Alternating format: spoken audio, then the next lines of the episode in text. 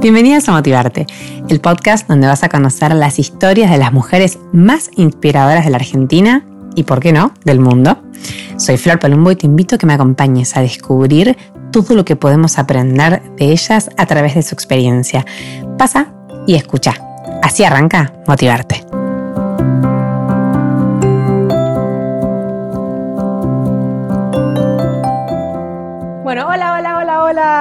Bienvenidas a Motivarte Podcast. ¿Cómo están? Eh, otro episodio de, los que, de los que son un placer hacer.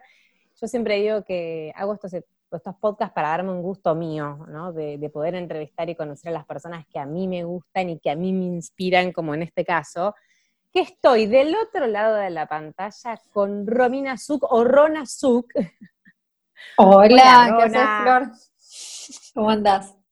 Bueno, muchas gracias por, estar acá, por el tiempo, por la buena onda desde el minuto cero que te contacté como para, sumarte a esta iniciativa, así que gracias. Eh, Rona es arroba ronazuk en Instagram, ronazuk.com, ¿digo bien?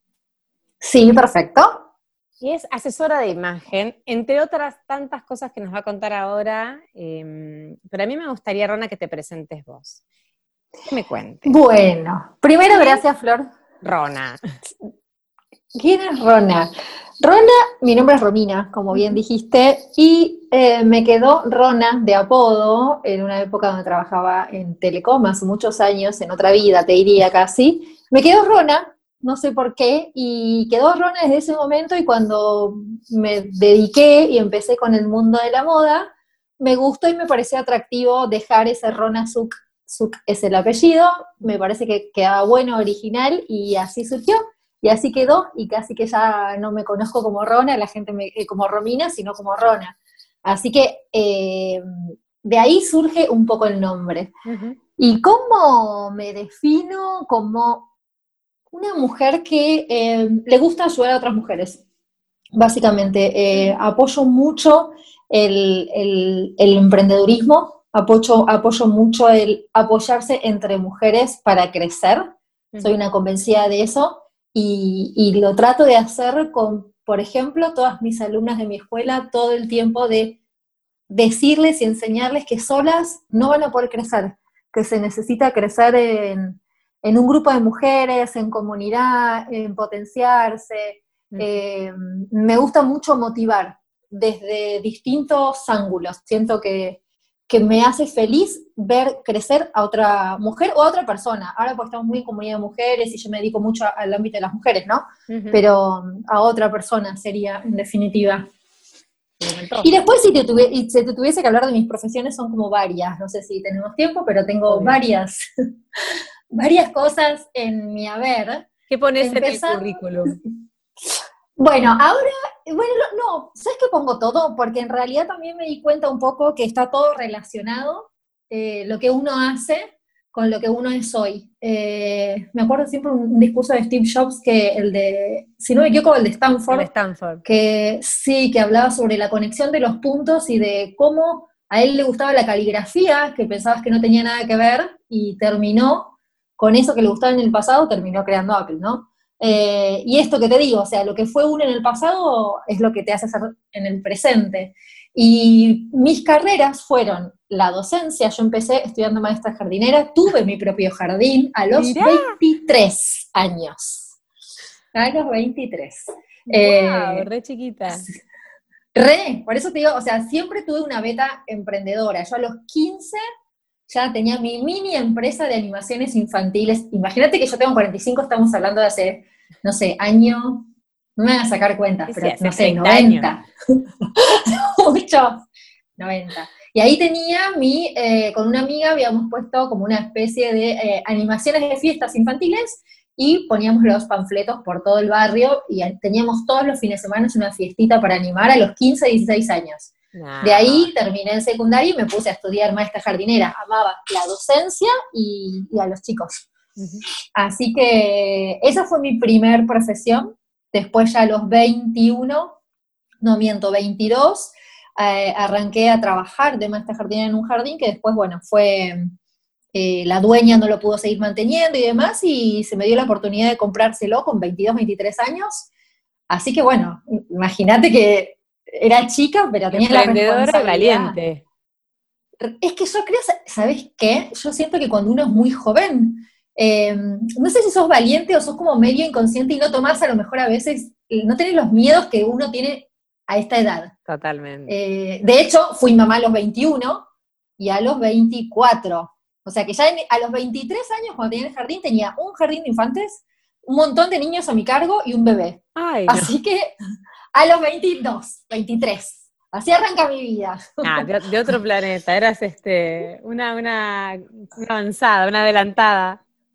Y es que por eso te digo, yo siento que, de hecho yo tengo, en un momento, no, no te conté al inicio, pero bueno, tengo dos hijos adolescentes que hoy tienen 24 y 20, y a Emma que tiene dos años. Sí. Eh, o sea que te puedo hablar de maternidad muy jovencita a los 20 y maternidad grande, ya a los 45. Y siento que a los 20 no tuve los miedos que tengo hoy a los 45. Por eso te digo que esa cosa de eh, la desfachatez de la juventud hace que también avances en un montón de cosas sin, no te digo replanteártelo, pero sin muchos miedos, ¿no? Que uno va adquiriendo a medida que pasa el tiempo. Así que tenemos esta primera etapa de Romina, maestra Mira, no, te tenía este, con los, están con los niños. Re, o sea, es que siempre me gustan, de chica. Mamá es psicopedagoga, eh, así que siempre hubo, eh, tenía el consultorio en casa, así que siempre hubo niños eh, que atendía en casa, y la docencia es algo que, no sé, siempre me gustó. Yo siento que la docencia es, es una vocación real, o sea, te tiene que gustar, Nadie lo hace por plata. Está entre las profesiones que más detesto, porque siento que no podría enfrentarme a los chicos. No, es terrible, es, un tema enfrentarse a los niños. Eh, pero fíjate que la docencia siempre estuvo en mi vida, de hecho hoy tengo una escuela que después vamos a llegar a la etapa de actual, pero mm, siempre me gusta esta cosa de enseñar, de dejarle algo al otro, una enseñanza desde algún lado. Eh, en ese momento, bueno, tuve el jardín y demás, Después, por cuestiones de la vida, después tuve mi otro bebé a los 24 años, y a eso de los 25 años dejé el jardín y terminé en el mundo corporativo. Me absorbió el mundo corporativo la porque la corpo, entras a la corpo y no querés, pero tiene una cantidad de beneficios y cosas que decís, ah, y aparte yo empecé muy chica a trabajar, sí, y decís, está buenísimo, y esto y el sueldo, y, los amigos, y el grupo de pertenencia que vas teniendo en una empresa, tus compañeros de trabajo, tu primer trabajo grande fuera de un, de un proyecto personal. Eh, nada, me encantó. Entré a trabajar a Telecom porque mi jardín yo lo había vendido, un proyecto que se iba a dar no se dio, entonces dije, bueno, de maestra no quería, volver a un jardín como empleada de maestra, porque ya había tenido el mío, tipo me creía mil, no, pero eh, surgió que salió esta oportunidad de entrar a trabajar en Telecom y mm, bueno, y entré. Y ahí, y tenía ya 11 años. Y ahí tenía 24, 25, ponele, con dos niños. Con dos niños. Y separada. Oh. ¿Por qué? Dale, vamos a agregarle más cosas al asunto, que no es tan, tan, ¿para qué la vamos a hacer fácil si la podemos hacer difícil? 24 o 25 años separada con dos niños de un año y de cuatro años. No, no, no. Y...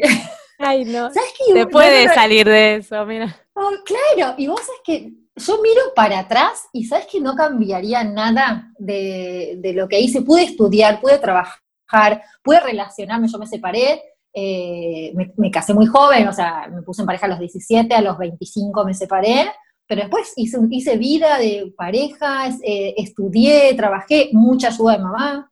Em, pero como que siento que vuelvo a lo mismo, siento que cada uno es lo que fue en su pasado, ¿no? Si no, no, no llegaría uno. Y siento que también esa fuerza de criarlo sola em, también te hace más, no sé, como más aguerrida, como más de, ok, yo pude, o sea, con 21 años. puedo con todo. Claro. Bueno, mira, eh, mi entrevista, mira, ahora que me hiciste acordar, mi entrevista en Telecom Personal cuando entré a trabajar, eh, me acuerdo que me entrevistó el gerente del área donde empecé a trabajar y yo le dije así, textual no me lo vi más. Me porque no tenía experiencia en corporativo, venía de un jardín de infantes, ¿entendés? Entonces le dije así, si yo puedo manejar a niños y a los padres de los niños con la responsabilidad que eso acarrea, imagínate, puedo manejar celulares. ¿Entendés? O sea, como diciendo, son celulares, vamos a vender celulares y estamos hablando de celulares. Entonces siento que también esa experiencia te para en un lugar de decir, no, yo puedo hacer esto. O sea, que yo soy muy de lo positivo, de siento que lo que quiero hacer, voy por eso. Eh, entonces, capaz que tiene que ver con estas experiencias que te cuento de, mi vida. No, seguro. Aparte me decís que ya a eh, los 25 habías vivido como todo eso es un camino como de muchas cosas en muy poco tiempo y siendo muy chica también. Totalmente, sí, totalmente. Eh, y aparte hoy veo el resultado de mis hijos, ¿entendés? O sea, los dos, uno ya recibiéndose en la, en la UBA de comunicador social, licenciado en comunicador social, en comunicación social, que le falta un año nada más, el otro estudiando periodismo, o sea, dos, está bien, se me cae el agua por mis hijos, ¿no? Pero los ves y tipo dos hombres hechos y derechos, ¿entendés? Y, y, no hice las cosas tan mal. No, tal cual, exacto. Está bueno tener ese diario del lunes y decir, no me equivoqué tanto en todo lo que hice. Hay que eh, confiar en nosotras, ¿viste? Sí, 100%, 100%. Eh, bueno, y ahí empieza la etapa telecom, telecom personal, donde estuve 11 años metida ahí adentro. etapas corporativas que me hicieron muy feliz. Eh, y donde aprendí mucho y donde hice muchos amigos y donde aprendí mucho sobre todo. Y de ahí me fui para, siguiendo el ámbito corporativo, me pasé a American Express eh, y estuve seis años también en otra empresa que me dio muchísimo em, expertise en lo que es armado de negocio y estrategia. Manejaba todo el área de ventas de seguros de Amex y eso me dio mucha experiencia para hoy usar esas herramientas en mi empresa. O sea, para mí es un... El haber trabajado en empresa me dio un, tal cual una escuela para hoy poner mi negocio, montar mi negocio y saber lo que es trabajar con objetivos. Imagina que trabajé 17 años en áreas comerciales donde vos trabajás por objetivos de venta. Todos los meses durante 17 años yo tenía un objetivo de venta. Eh, ¿No te estresaba eso? ¿No es un poco estresante? Sí, es, es, es estresante. Yo creo que el que trabaja en ventas o en áreas comerciales tiene que tener eh, un nivel de frustración muy alto porque si bien trabajaba en áreas corporativas, o sea, se trabajaba con clientes como, no sé, Clarín, por ejemplo, clientes grandes, grandes clientes, eh, o cadenas de tele, bueno, o, o DirecTV, que trabajaba con grandes clientes, vos también tenés que estar vendiéndole a las empresas. Entonces, eh, hay que manejar mucho el nivel de frustración de querer cerrar un número que tenés que cerrar para la gerencia y capaz que no llegar o tener que hacer todo. Eso te da una cancha que yo creo no te la da. Eh, el estudio sí te lo puede dar, pero es una es calle, es como, ¿entendés? O sea, siento que esas herramientas me, sirvieron mucho para hoy forjar mi negocio. Y ahí es donde yo veo un antes eh, y un después en cuanto a los emprendedores, que me parece que yo trato de transmitirle la experiencia corporativa, que veo que a lo mejor a muchos emprendedores les falta y que es tan importante a la hora de crear tu negocio, ¿no? Claro. Pero bueno, ¿Y cómo, pasamos un jardín de infantes, telecom personal, Amex, ventas, aparte con las exigencias que tienen las, empresas multinacionales? Claro. ¿Qué pasó cuando que, dijiste, bueno, yo hasta acá llegué, me quiero ir? ¿Qué, qué, fue el detonante? ¿Cuál fue? El detonante. Buena pregunta. En el medio de esto, yo creo que ya cuando estaba en Amex, eh, ya no recuerdo, bueno, hace ahora 10 años, me, a mí siempre me gustó la moda, más allá de la docencia. Y estudié diseño de indumentaria. Me recibí de diseño de indumentaria, pero como trabajaba en empresa, la verdad que nunca pude ejercer, tener una marca propia de ropa o algo, porque te lleva muchísimo tiempo, tema talleres, moldes, compra de insumos, telas. Entonces, como trabajaba de 9 a 18, no podía dedicarme a lo que trabajabas o habías estudiado de más chiquita? Sí, no, no, no estudié mientras trabajaba. Ay, Dios. Mientras criaba los dos chicos. Exactamente. Los dos niños. Me voy a parar para aplaudirte, Rona. no, si hay algo, por eso yo tipo digo, cada vez que alguien me dice no puedo, es como, no, ah. o sea, no, no, no, existe en mi cabeza, eh, no existe esa frase. Eh, pero, volviendo a, eso que decías, lo estudié, no lo pude ejercer, pero yo siento que, siento no, como que estudié toda la vida. O sea, me estudié eh, maestra jardinera, lo ejercí, después me metí a estudiar psicología en la UBA, pero sí se me, me, resultó muy tedioso con los chicos sola, las horas de cursada, todo eso me resultó más tedioso, así que lo, lo terminé dejando. Después estudié diseño indumentaria, eh, y nunca pude ejercer pero, ejercer, pero siempre me quedó esa cosa de querer eh, hacer algo con la moda. Y me dado cuenta, esto ya decía en Amex, que me dado cuenta que tenía una forma de vestirme diferente al típico look de oficina, y mis compañeras me vivían pidiendo consejos o, me esperaban a ver qué me ponía para ir a la oficina. La de, la, de onda de la oficina. Claro, eh, claro, viste que las oficinas vos vas al centro tipo y es como muy monótono todos los looks, son como muy grises o, muy tranquilos, o sea, es poco los looks que se destacan eh, en, cuanto a lo que es moda o, sí, o, looks, digamos. Y bueno, entonces empecé a tomarle el gustito a esto de la moda. Entonces, ¿qué puedo hacer? Me empecé a preguntar con respecto a la moda y empecé a escribir un blog o sea, con cosas que me gustaban a mí, de consejos de lo que veía, de lo que leía. Y después apareció, esto estoy hablando hace 6, 7 años, aparece en el, empiezo a investigar y aparece esto de la asesoría de imagen, que hoy está muy en auge, hoy está muchísimo más de moda, hoy se sabe que es la asesoría de imagen, pero en ese momento la asesoría de imagen era como que los políticos y las celebrities, ¿entendés? Tenían un asesor de imagen que le decían cómo luquearse para una entrega de premios, por ejemplo. Eh, en ese momento. Entonces, bueno, estudié asesoría de imagen, eh, seguí escribiendo el blog, en ese momento imagínate que ni, Instagram había, estaba Facebook. Eh, sí, arrancaban los blogs también. Arranqué, era el auge de los blogs y Facebook estaba en ese momento. Así que mientras trabajaba, yo tenía mi blog y después tenía un departamentito, que era el mi departamento de cuando, cuando yo me casé allá a lo lejos, hace muchos años, que lo tenía vacío, entonces puse un estudio ahí. Y todos los sábados daba un workshop, era otra palabra que no se usaba en ese entonces, hoy como que workshop, workshop, workshop, ya quiero, no quiero escuchar más. Eh, pero en ese un webinar. Claro, bueno, voy, voy, a saber si voy a cambiarle. Yo misma sigo usando workshop, pero bueno, en ese momento, tipo workshop o talleres, todos los sábados sobre looks, colorimetría, todo lo relacionado con la imagen, distintos talleres.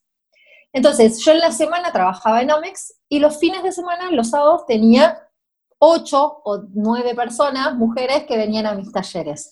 Yo me acuerdo que me decían, siempre me decían, pero no te agotas, tipo, toda la semana trabajando en, la empresa y el sábado, todo el sábado trabajaba en, el estudio. Y yo era feliz, tipo, yo para mí el sábado no trabajaba. ¿Entendés? Como que yo el sábado no trabajaba. Yo el sábado estaba todo el día en el estudio y no trabajaba para mí. Eh, hacía lo que me apasionaba. Otra cosa que para mí es un dato no menor. Siento que soy muy pasional, o sea, cuando me gusta algo, tipo, voy a fondo con eso. Entonces siento también que ahí hay, hay, hay algo que está bueno, eh, que la pasión te mueve a hacer cosas. Hasta, Para hacer todo esto, como decís vos, tenés que ser una mujer apasionada. Sí, sí eh, siento que ese tema de la pasión también mueve eh, porque, por ejemplo, cuando tenía el blog o tenía el Facebook y tenía todo eso, o sea, no ganaba plata.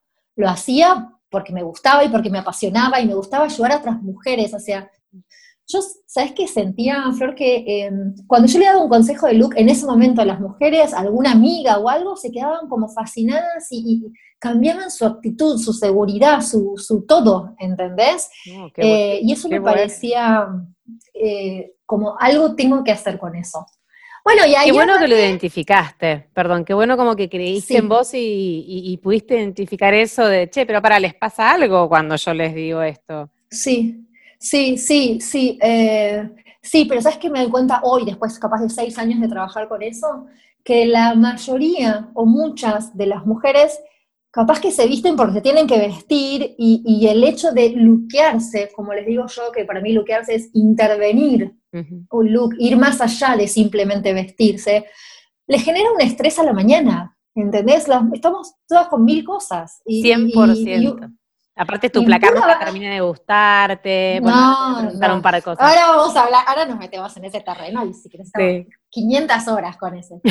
Eh, pero bueno, nada, ahí tal cual, como decís vos, identifiqué que eso era lo que me encantaba, lo que me gustaba y que encima lo podía hacer plata. Aparte, con mi cabeza que venía de 15 o 17 años de venta, venta, venta. Claro, tenías este, el objetivo muy bien marcado. Claro. Yo digo, pará, esto me gusta, pero esto lo tengo que monetizar. O sea, tipo, le estoy haciendo ganar plata a la empresa, necesito usar estas estrategias para mí. Y ahí empecé un poco a hablar con mi jefa en ese momento, eh, y, a, un poco, no me tiré la pileta, yo ya tenía el estudio y el estudio funcionaba. Eh, todos los sábados tenía gente y esa gente era potencial clienta, o sea, también. Entonces, ahí un poco empecé a trabajar mi salida de la empresa, porque siempre hay que irse bien de las empresas, siempre, esto siempre, váyanse bien, porque la vida es un círculo en donde nunca sabés, yo, o sea, mi primera charla grande la terminé dando para las empleadas de Amex. ¿Entendés? Eh, entonces es como nunca, te, nunca hay que irse mal de ningún lado. Ahora, vos tenías ahí, o sea, porque yo me imagino que para empezar a pensar en una salida, miraste, o sea, eh, eh, analizaste una serie de variables y dijiste, bueno, la balanza puede dar más o menos igual. ¿Y, ¿Y, qué tuviste en cuenta? ¿Vos tenías el estudio y el estudio te daba? ¿Con eso te alcanzaba? No, buena pregunta. No me alcanzaba con eso mi objetivo era, justo yo fui hablando esta salida que te decía, y en mi empresa había como, cada tanto había como reajustes y salidas voluntarias, donde te pagaban la, indemnización que te tocase y un plus por estas salidas voluntarias que a veces en es un modelo que en las empresas se suele usar cuando hay que achicar. El que se quiera ir eh, está bueno porque es una plata que te puedes llevar que está buena. Yo ya estaba hace siete años en la empresa con un buen sueldo, entonces mi pensamiento en ese momento fue, yo, esto, hobby no es, yo tengo que vivir, tengo que darle comer a mis hijos, o sea, no es hobby, ¿sí? Esto tengo que trabajar.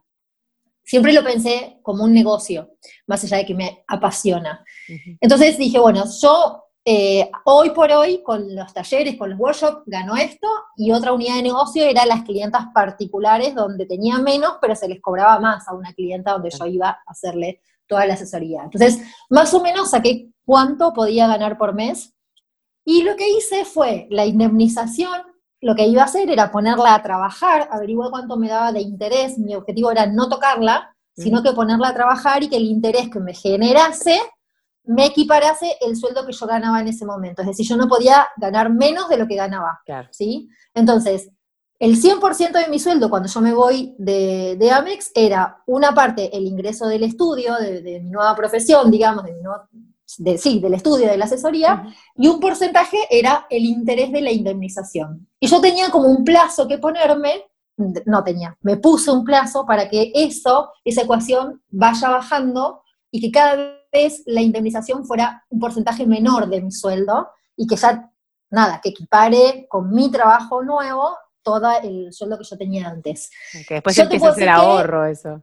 Claro, hoy obviamente ya no tengo, yo creo que tardé, eh, si mal no recuerdo, eh, dos años por lo menos en, en, en no tocar más el interés. Nunca toqué la plata, el capital de la indemnización, sí tocaba el interés, eh, pero bueno, tardé más o menos dos años en ya esa plata que me genere ingresos. Obvio que igual después tenés un montón de variables con, nuestro bendito país, que esos pesos que yo cobré, claro, eh, esos pesos que yo cobré, obviamente mes a mes, se por más que yo cobraba un interés, se desvalorizaban, claramente. Pero no importa, a efectos de la ecuación mía, que era sostenerme mensualmente, ese interés me sirvió. Hasta que un momento dejé de tocarlo porque ya no lo necesitaba y, y bueno, listo. Entonces ya pude empezar a vivir de solamente lo mío. ¿sí? Es, un tiempo eh, considerable, ¿no? O sea, vos cuánto tiempo ya te habías puesto en la cabeza como aceptable. Sí, eh, sí, en realidad como siempre estaba ese interés, o sea, yo más o menos dije, bueno, dos años tendría que ya estar ganando, viviendo 100% de esto. Eh, que fue cuando que no solo eso, sino que hoy yo sigo en contacto con amigas de la empresa para, porque estoy todo el tiempo como actualizándome de si hubiese seguido en, Amex o si hubiese seguido en la empresa, ¿cuánto estaría ganando hoy en mi posición? Como para que ese sea tu objetivo. Claro, claro, claro, claro. Si bien yo me comparo conmigo misma y como que siga creciendo mis ingresos, como que esto de, reafirmar de que tomé el buen camino de haberme ido, ¿entendés? Decía, estoy ganando lo mismo, trabajando menos, bueno, mentira, nunca trabajas menos siendo emprendedora, pero no importa, trabajando de lo que me gusta. Bueno, pero cuando trabajas lo que te gusta, no trabajas. Dicen así, pero bueno, ahí tengo un poquito mis dudas, y trabajás el doble. El otro día hablaba con mi marido de eso, que mi marido eh, trabaja en relación de dependencia y me decía, pero vos te voy a contar las horas que trabajás. Y yo, y yo le discuto que no, pero en realidad sí, trabajo muchas más horas que si trabajas en una empresa, pero lo que él no entiende, y yo le digo, lo que vos no entendés, es que hay un, hay un motor que es la pasión, que yo aunque no cobrase, lo trabajo igual porque tipo me apasiona porque te eh, encanta. Entonces, claro, entonces hay como horas, que es un gran defecto para mí del emprendedor, ¿eh? Esta cosa de estar 7 por 24, como te gusta, estás muy 7 por 24 con, con tu emprendimiento. Pero bueno. Cuesta correr. y a veces necesitas el aire, ¿viste? Para seguir produciendo, si no estás embotado. Sí, sí, o, si no, a mí lo que me pasa, siento que para mí soy buena y me gusta una parte de, lo que es el proceso, que es el proceso creativo. A mí me gusta mucho el crear cosas nuevas. No sé, crear los talleres, después crear de la escuela, porque después creé la escuela. Ahí fue donde hice un gran salto en lo económico. Eh, que eso lo hiciste con una socia. Bueno, sí, eso lo hice después con una socia, por eso digo, para mí es tan importante el tema de relacionarse con, gente, eh, en lo personal y en lo laboral, ¿no? Porque uno es un ser en sociedad, entonces me parece como importante eso. Pero mm, sí, con una socia que conocí en un desayuno de emprendedores. Y era asesora, pegamos onda, qué sé yo, y yo en mi cabeza, eh, eh, con esta cosa de docente, siempre estuvo, dije, yo quiero hacer de imagen y quiero tener una escuela. Como había una escuela en ese momento cuando yo estudiaba, y yo digo, yo quiero tener una escuela como esta. O sea, yo quiero tener una escuela como esta. Y me cruzo con esta persona, que hoy es mi socia, que también tenía esa idea, que ella es profe, ex profe de educación física, hoy asesora, y también esa cosa de la docencia eh, no es menor, ¿entendés? Porque sobre todo para transmitir lo que uno sabe o los conocimientos y demás, eh, podés saber mucho, pero no todo el mundo que sabe mucho sabe transmitir eso. Entonces, yo creo que la docencia a las dos nos ayudó mucho. Y yo creo que sola, eh, me, solo me iba muy bien con clientas y tenía los talleres llenos todos los fines de semana, pero siento que la escuela no la hubiese hecho sola. Eh, de hecho, la escuela la empezamos cuatro socias, pero bueno, en el camino quedamos dos. Quedaron dos. que también, también está bueno pasar, transitar distintas cosas, como que no es todo tan perfecto el camino de emprendedor, es como que se va armando y vas conociendo gente y que puede ir bien y que teníamos buena onda, pero a lo mejor laboralmente no funcionan. Eh, no es menor eso. Empezamos a los dos años. Dos. A los dos años hiciste, como decís vos, bueno, pudiste ya organizar tus finanzas y, y vivir 100% de tu emprendimiento. ¿Cuándo viene la escuela y qué miedos tenías ahí? Ahí yo creo que tengo un problema que no tengo miedo. yo creo que ese es el problema. No sé si es una virtud, un defecto, pero yo me lanzo a hacerlo. De hecho, el día que... Te quedó algo de la niña, digamos, de la adolescencia de los 23. Sí, en el, yo te digo, no me olvido más la cara de mi marido, que ella sabía que yo estaba, hacía un año que venía tratando de salir de la empresa, pero el día que tipo él trabajar en una oficina cerca, en otra empresa pero cerca, le digo, gordo, vamos a tomar un café, digo, tengo que decirte algo. ya está, me tiré la pileta. La cara de mi marido, tipo, fue genial. Eh, no, sos muy de lanzarme, entonces como que y confío. Y, el, y empezamos la escuela y la escuela fue tipo un espectáculo, o sea, eh, ya hace cuatro años que tenemos la escuela, va a ser, eh, este es el tercero, así el año que viene va a ser el cuarto, y la escuela no paró de, o sea, de llenarse de alumnas eh, todo el tiempo. Nosotros empezamos, como te dije, siendo cuatro mm. cuando fundamos la escuela. Después quedamos dos. Pero desde el momento uno hasta hoy en día que tuvimos que, como todo el mundo con esto de la pandemia, eh, reinventarnos en una metodología online, eh, los cursos están llenos desde marzo que empezó la pandemia. ¡Wow! y, y, eso es lo que también nos tenemos un gran ingreso con eso y nos tuvimos que reinventar a pesar de que cuando teníamos presencial, eh, teníamos como esta cosa de que éramos un poco reticentes al online. Por más que sabíamos que, era, que tenía mucha más llegada, nos iba tan bien en el presencial que, no sé, no, habíamos eh, ido por el, por el sistema online. Y hoy agradecemos a la pandemia. Por eso te digo, y mi socia es muy parecida a mí en eso. O sea, es como que hay una crisis y para nosotros la palabra crisis es oportunidad. O sea, cualquiera, cualquier crisis, ¿eh? Una crisis económica, cepo al dólar, no se puede viajar, eh, pandemia, eh, es más, no puedes viajar a Miami, la gente iba a comprarse ropa, bueno, listo, entonces agarro eso y te enseño a vestirte con lo que tenés en tu vestidor. Eh, o entonces, como que agarramos las crisis y, vemos cómo podemos usarlo como herramienta de venta, justo al revés. pero, pero bueno, nada. Se está yendo mi hijo, yo te dije, esto es podcast verdad, justo entró. Es. Yo porque estoy en la oficina, si no, estaría Emma en este momento golpeando la puerta. Yo te lo digo. Porque... Tiene un año y medio, es chiquito y se escapó. ¡Ah, es chiquito el tuyo! Es re chiquito. Re, tengo uno de un año y medio y una de cinco. Sí, no, no, a la, a la gorda, la más grande sí la había visto. El, chiquito no, no, tenía que era tan, tan chiquito. Bueno, con un año menos que Emma, sí, pero bueno, es una edad que. Ah, es una edad, están ahí. Pero bueno, eh, pará, entonces te fue súper bien con la escuela y ¿qué hiciste? ¿La pusieron en ahí cerca de donde tenías, seguiste en paralelo con dando, digamos, tus clases en el taller? Bueno, ¿Cómo, ¿O te dedicaste sí, en realidad, no, en realidad, em, ¿qué pasó? Cuando yo tenía, mi negocio era Rona, ¿qué hacía? Rona hacía talleres, charlas, charlas en empresas o charlas que yo armaba, mm. eh, y workshop y además clientas particulares, donde iba a su casa y las ayudaba a luquearse. Que te aviso ya, se lo vas a hacer a mi mamá, porque te estoy escuchando. ¿Está en Buenos Aires o está en, dónde está? ¿Dónde está? En Buenos Aires. Buenos Aires del sur. Ah, bueno, con gusto. amo, amo, amo. Y bueno, cuando la pandemia termine, yo Sí, porque es lo que decías vos, hay gente que se levanta y se termina poniendo de mal humor porque no tiene como, no se da la idea de qué combinar, cómo. Sí, Sí, sí, sí, sí, sí, sí, sí.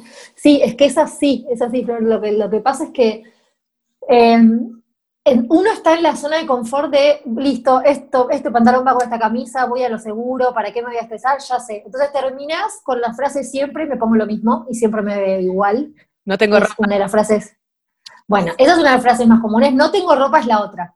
No hay clienta, no hay clienta que cuando yo antes de ir a la casa me diga, Rona, vas a venir a casa, pero no vas a poder hacer ni un look, ¿eh? porque no tengo ropa. Tipo, y vos llegás y decís, dale, o sea, no, te tenés un montón de ropa. Con esto puedo estar cinco meses haciéndote conjuntos, que es uno de los ejercicios que hago. Necesitamos una Rona en nuestra vida, por favor, un rato de Rona.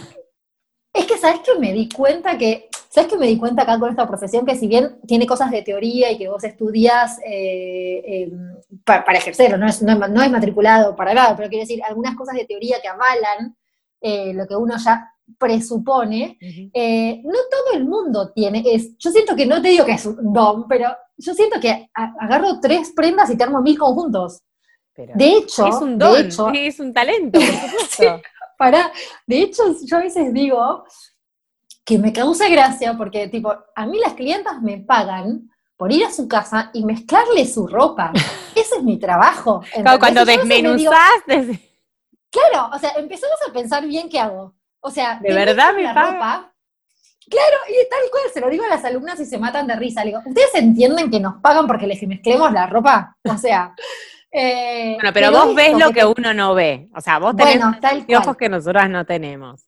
Tal cual, tal cual. Eso, a, eso quería, a eso quería llegar. Es como, ponele, viene alguien que te arregla el lavarropa y solo te ajustó un tornillo y decís, pará, me cobraste. Pero había que saber qué era ese tornillo. Exacto, exactamente. Es como decir eso, bueno, pará, pero yo no sé qué tornillo hubiese tenido que, que reparar para arreglar el lavarropa. Esto es lo mismo, es como, sí, la ropa la tenía, pero no sabía cómo mezclarla o cómo usarla o cómo generar cosas nuevas. Y eso siempre lo tuve. Por eso cuando me empecé a dar cuenta, que lo empecé a notar más en la empresa, por eso te digo, empecé a darme cuenta que era como diferente en ese sentido, porque me venían, me preguntaban, ahí empecé a decir, esto, pará, esto lo tengo que monetizar de alguna manera porque la gente está necesitando este servicio, más allá de que a mí me guste esto, y le estás ayudando, porque aparte, te digo otra cosa. Yo trabajo mucho también sobre, más allá de capaz lo banal o entre comillas banal del look exterior, trabajo mucho la seguridad de las mujeres, en el sentido de que mm, lo que más recibo, lo que más recibo son consultas de este tipo. Rona, ¿qué me pongo si tengo panza? ¿Qué me pongo si soy petiza? ¿Qué me pongo si soy gordita? Vos fíjate que todas las consultas que yo recibo son cómo vestirse a partir de un defecto. Claro. Siempre. La mujer se viste para tapar un defecto. ¿Entendés? O sea, la que está petiza se quiere ver más alta, la que es alta se quiere ver más petiza porque es muy lunga, la que es gordita se quiere ver más flaca, la que es demasiado espárrago quiere ponerse... Entonces, es como, eh, yo lo que trato de incentivar todo el tiempo es que armemos un look canchero desde el lado del look intervenido, porque cuando vos lográs un look canchero, y eso lo veo yo en los ojos de cada clienta con las que trabajo, se le iluminan los ojos, ¿entendés que dejó de verse el rollo? o el flotador o la panza que tenía, porque el look está tan logrado y está bueno la mezcla que hicimos o cómo pusimos la ropa, que antes ella no se la ponía de esa manera, por ejemplo, eh, que ya dejó de ver ese rollo que ella antes le molestaba. Entonces, para mí eso no tiene precio, porque no es que trabajas solo en armarle un look, le trabajas la seguridad. Eh, y cuando logras traspasar esa barrera, para mí vale, vale oro eso.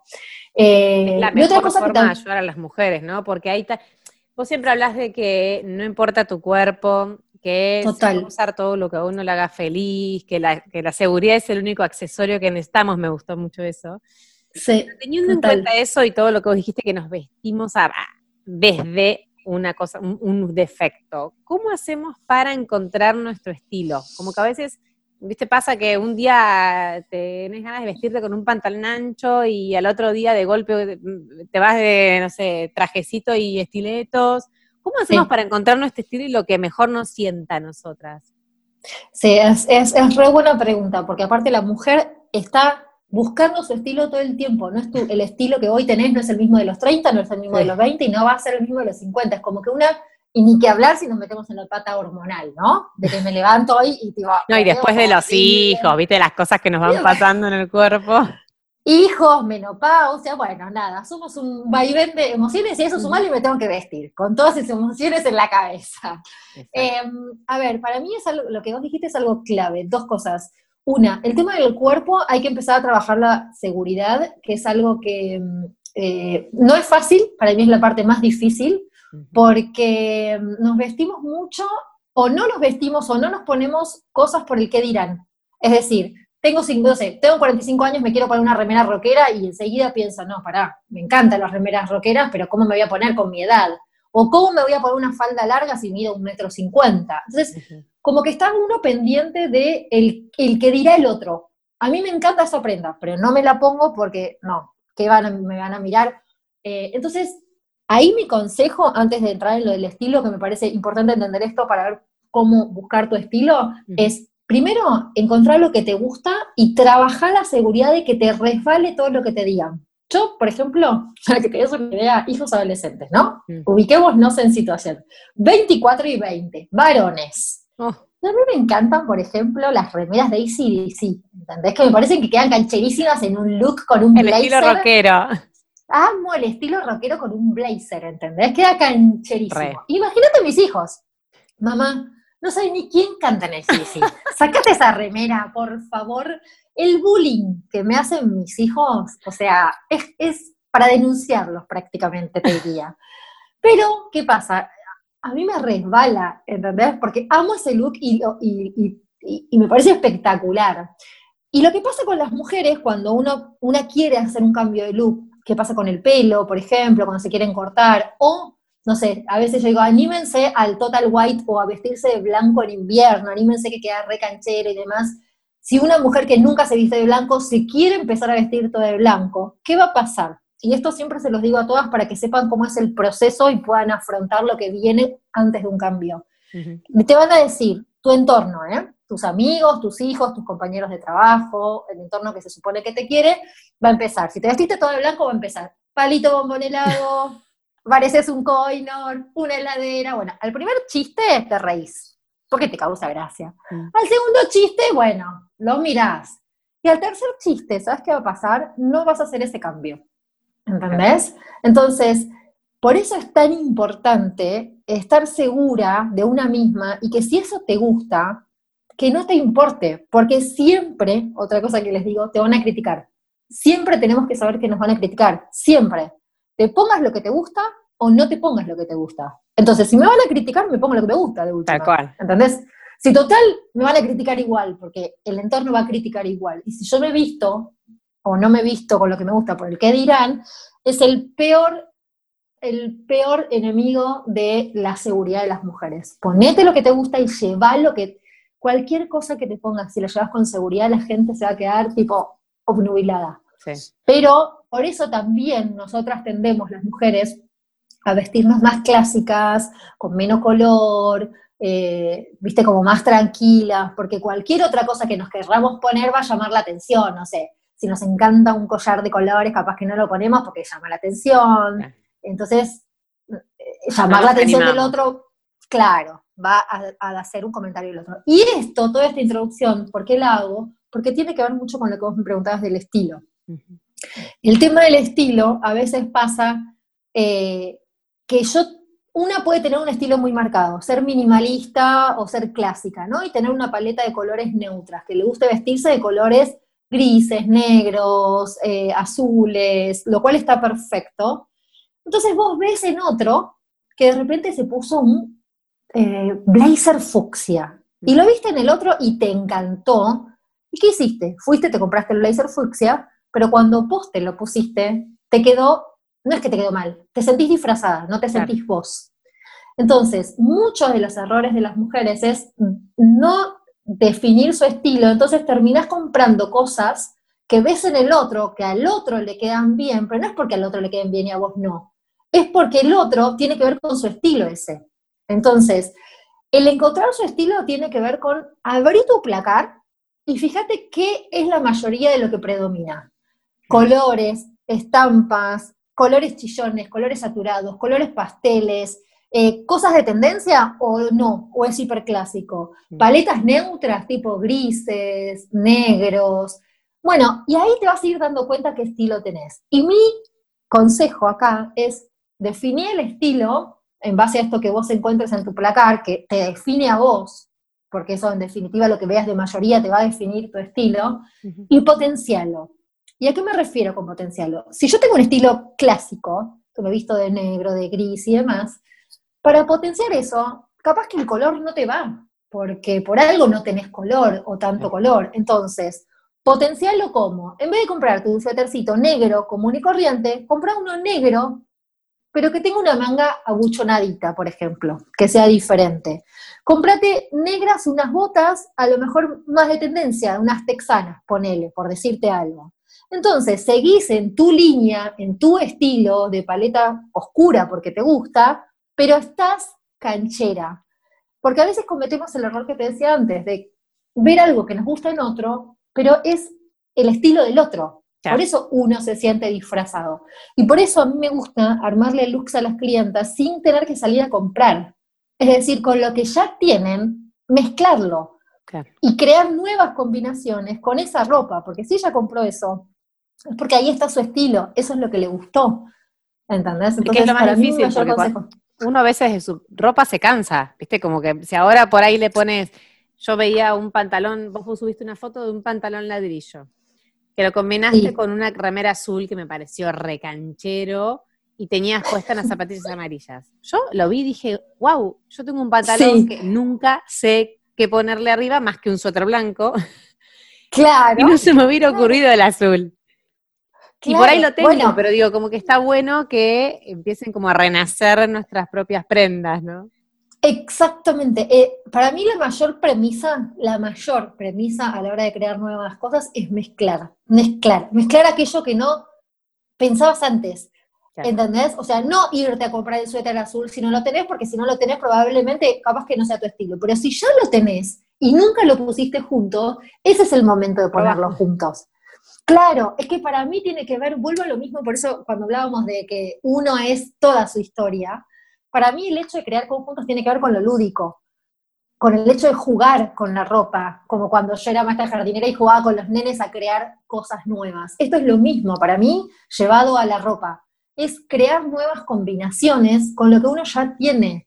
Eh, y eso ahí lo que pasa, a mí no me cuesta porque tengo esa cosa que me gusta crear eh, nuevos conjuntos o, nuevas cosas. Eh, a veces, cuando yo voy a la casa de la clienta, yo no tengo en mi cabeza los preconceptos que la clienta tiene con su propio vestidor. Entonces, yo agarro cualquier cosa con y lo mezclo, y si queda bueno, le propongo, que, le propongo esos looks. ¿Entendés? Entonces, primero tenés que romper esas barreras o esas, esos preconceptos de que hay determinada ropa para determinada ocasión, que eso también es muy común en la Argentina. Como que el blazer es de la oficina, los brillos son para la noche, el satén o la gasa son para ocasiones especiales. Es, entonces, claro, si vos empezás a encajar, a encasillar, ahí está, a encasillar la ropa en determinadas ocasiones de uso, se te limita mucho la creación, porque esa ropa solo la puedes usar ahí. Y no, porque una blusa, por ejemplo, hiper arreglada de gasa, la pones con un jean y unas zapatillas, y es un lucaso, y le diste otra vida a esa blusa. Sí, y a mí nunca se me hubiera ocurrido ponerle, o sea, la, blusa de gasa es como con pantalón negro Claro, o, el blazer, es de oficina. El blazer te lo pones con un jean roto, unas zapatillas blancas, o unas zapatillas las New Balance, o, las días las Nike Air que tienen la, cámara de aire, que son como recancheras, las que se usan ahora, mm. jean roto, una remera estampada y un blazer, y chau, estás recanchera. Y estás usando el blazer que, entre comillas, era para la oficina. Entonces, para mí la primer premisa es romper las estructuras de que hay determinadas prendas para determinadas ocasiones de uso. La realidad es que la ocasión de uso muchísimas veces, casi siempre te diría, te la da el calzado. Yo a un mismo pantalón, pantalón de vestir, ¿viste el típico pinzado de oficina negro? Típico, el de Sara pinzado con, de, tela, me lo pongo con una blusa. Si a ese look yo le pongo un estileto, me voy a la oficina. Ese mismo look con pantalón de vestir le pongo unas zapatillas y es un look hiper canchero. Eh, es un sporty chic se llama. Y si a ese look le pongo unas chatas, hice un look arreglado pero no tan elegante como un estileto. Entonces siempre el zapato te define mucho la ocasión de uso de, esas prendas. Y capaz que el pantalón con pinzas lo usas solo para la oficina. Para mí la premisa más grande está en esto, en romper las estructuras y mezclar la ropa. Perfecto, me encantó. Y porque casi vamos a cumplir la hora y no quiero quedarme sin hacerte un par de preguntitas más.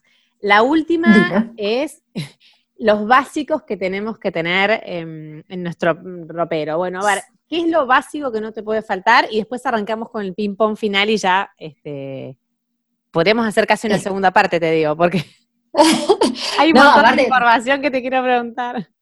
No, y aparte te pones a hablar de, imagen y es como ir a looks. No, y, cuando te pones a hablar de algo que te gusta, chau, se nota, viste, que empezás a darle rienda suelta.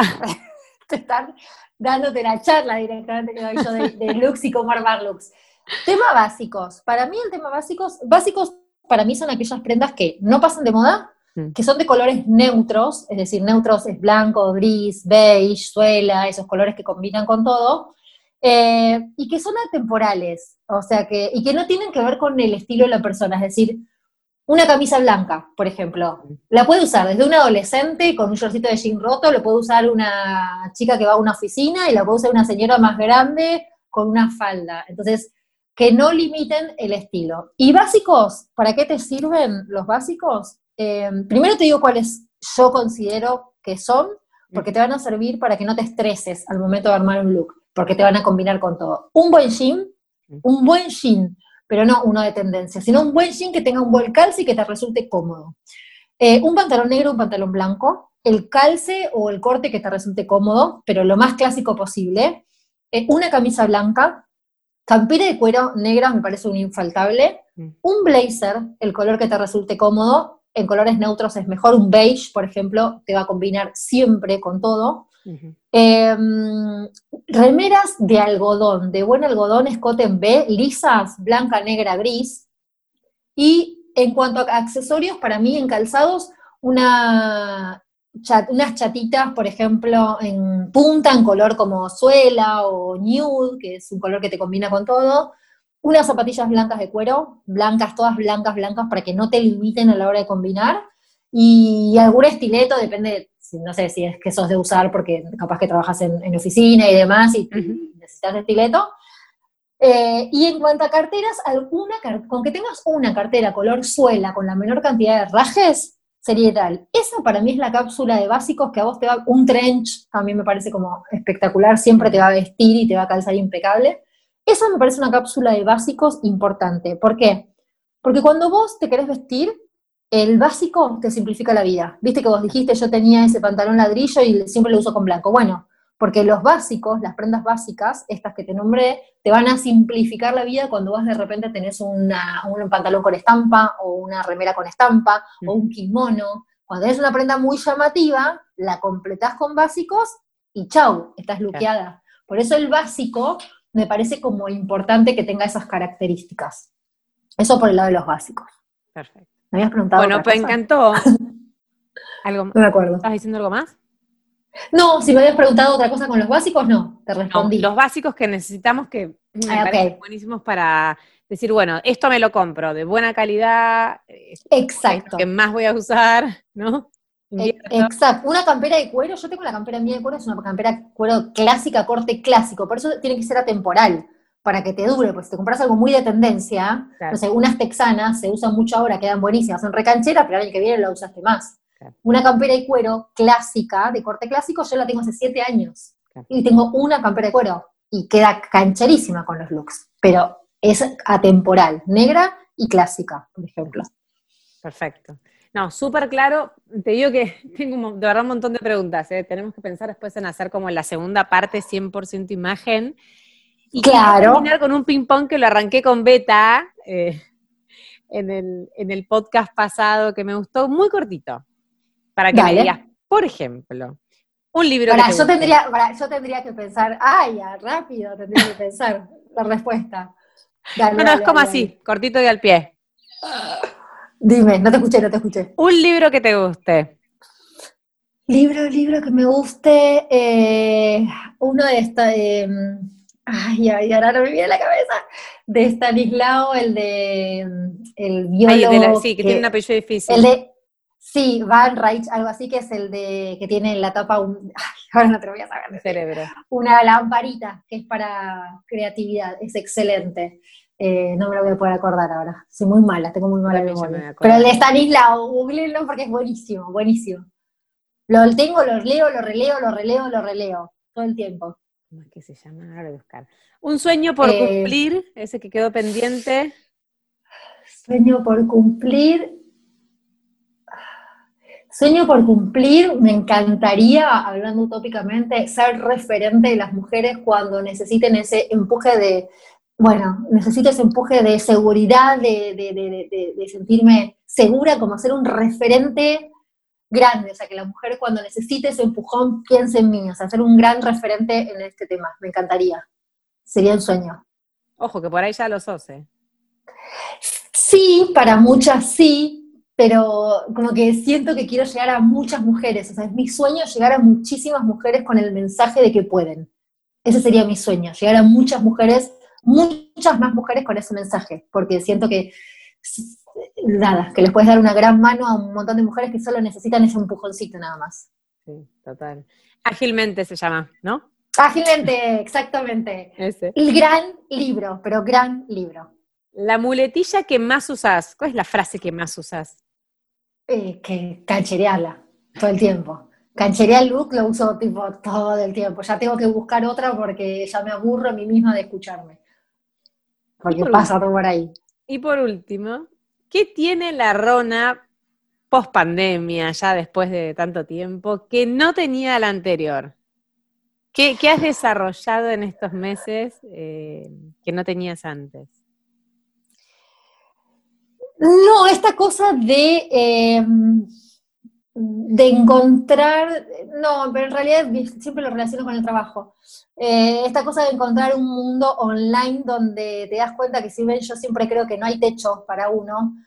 El haberme metido en el online con la pandemia me hizo dar cuenta que hemos llegado a gente del interior y gente del exterior que ha hecho nuestro curso. y nada, me abrió mucho la cabeza en eso, me abrió la cabeza en el, en la, eh, la fuerza que tiene todo el sistema virtual para llegar a, a todo el mundo. O sea, como que siempre digo, no hay fronteras, no hay límites, pero ahora la pandemia me hizo ver que tipo, no hay límites cuando estás en un formato virtual y puedes realmente llegar a muchísimas mujeres de todo el mundo. Eh, siento que descubrí eso. Después, eh, sí, siento que descubrí eso. Más allá que se me fue un poco la paciencia de tantos días encerrado, pero bueno, eso lo vamos a dejar más. Ojo, quizás tenés más paciencia ahora, ¿eh? No sé, no sé, no sé. O, siento que cuál es que no, no, no puedo estar encerrada, pero bueno, no, no, no queda otra. No queda otra, no queda otra. Bueno, gracias, gracias. Un enorme placer, de verdad. Me parece que quedaron muchísimas cosas de esta entrevista. Em, me encantaría que podamos después repensar otra porque me quedaron un montón de preguntas con respecto a la imagen que como decís vos, por ahí un pequeño consejo puede ayudarle a cambiar la vida a alguien, ¿no? La mirada a alguien sobre estos temas que a veces tanto no sé si trauma es la palabra, pero que generan tanta incomodidad, tanto malestar en algunas personas. Sí, sí, sí, a, tal nivel que a veces me sorprenden con el tema de la revista. Eh, yo trato de buscar cuidadosamente las imágenes donde cuando hablo de un look y quiero mostrarlo, siempre busco imágenes de diversidad de cuerpo. No te puedo explicar los mensajes que recibo agradeciendo el simple hecho de ver distintos cuerpos en una revista cosa que hoy es el día de hoy que no logro entender por qué las revistas y la comunicación siguen, es algo que lo tengo inconcluso. Por eso digo que la gente, fíjate qué agradecida de, que te dice esto.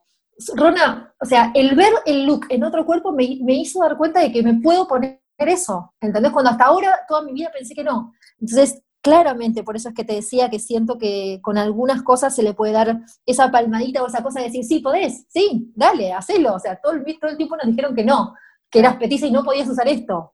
Pero no es así. Pero nos criamos así, entre Barbies. Eh, hay que salir de Disney un poco.